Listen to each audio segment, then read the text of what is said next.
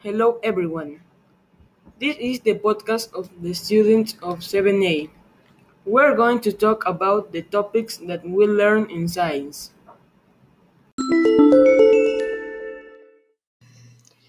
Hello to everyone. I'm going to talk about my favorite topic, that is the types of clouds. I like this topic because I can know more about the clouds, about the cirrus, the, cirrus, the cumulonimbus, the altocumulus, and know more about that. And I can identify if there is going to rain or it will start a thunderstorm. So, because that is my favorite. Hello, my name is Carla Baron, and my favorite topic of science is types of clouds. There are five altocumulus, fog, cumulonimbus, stratus, and cirrus. I like this topic because we can know more about clouds and when it's going to rain and change of the nature. Thanks.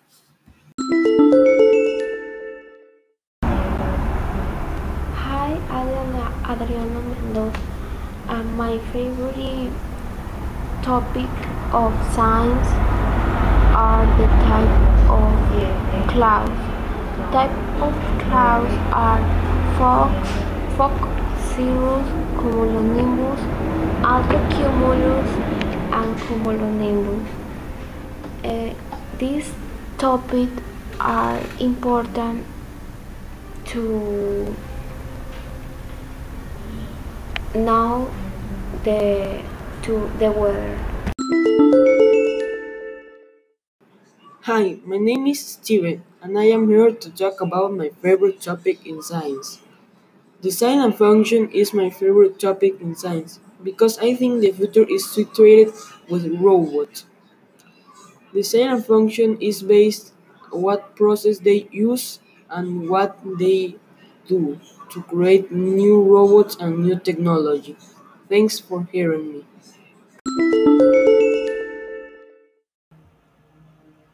Hello, I am Mateo. My, fa- my favorite topic is the circulatory system or the CS. The ACS is a system that translates the air and the blood to all our organs for the 24 hours all the time that you live and is made of the heart, veins, and arteries, capillaries, cells, tissues, etc. And it's important because we can know how our body works and how take care of him. Hi, my name is Leslie. Well, my favorite topic was body system and function. Well, let's explain that topic. Good for that topic is the planning part of the human cells and the respiratory system, and that's why I choose that topic. Well, because it was very fast to learn, and that is why I like learning about that subject. And it is very important because it tells you which ones to will level knows much more. Thanks.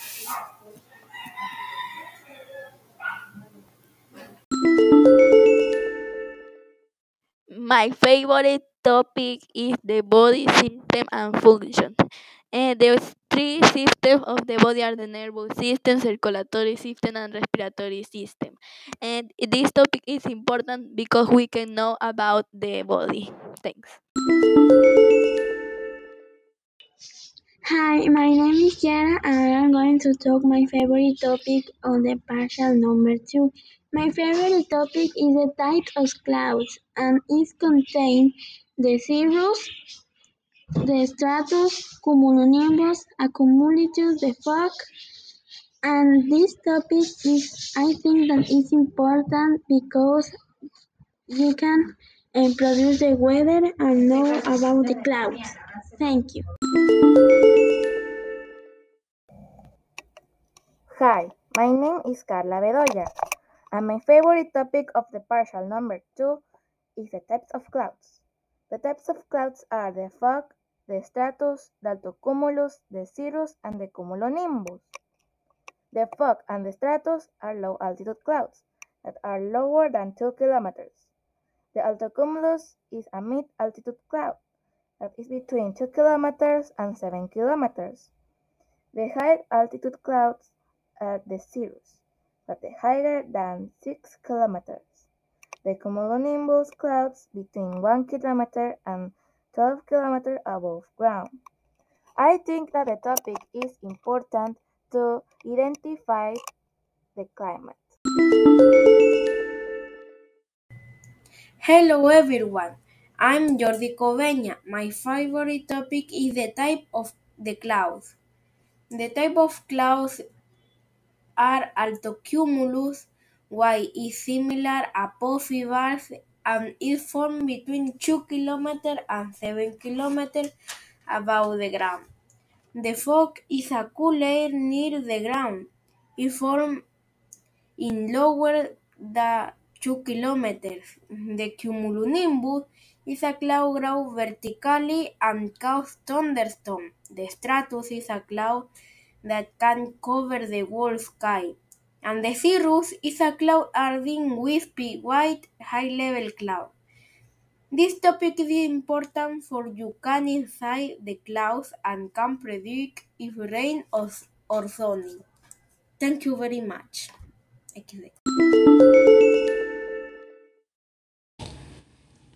Hello, my name is Gabriela Brianes and I'm gonna talk about of my favorite topic of partial number two that is type of clouds that are altocumulus, fog, cumulonimbus, stratus, and cirrus.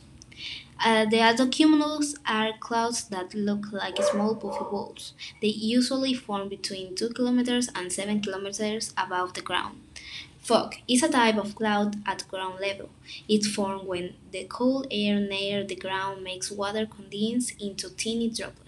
Cumulonimbus are clouds that grow vertically their, and their base can be as low as 1 kilometer above the ground and their top as high as 12 kilometers. They can cause thunderstorms.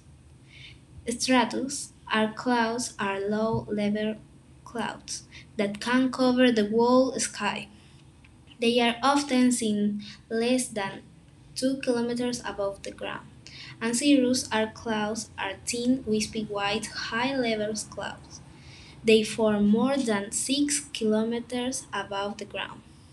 And this topic is important because um, we can have more information of the type of clouds.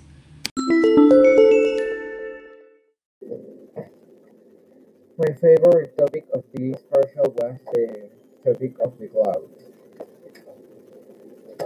And my favorite cloud is the cumulonimbus because it's the biggest cloud of all the clouds.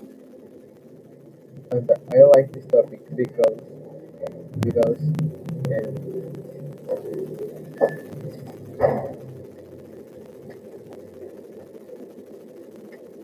because the clouds are a very important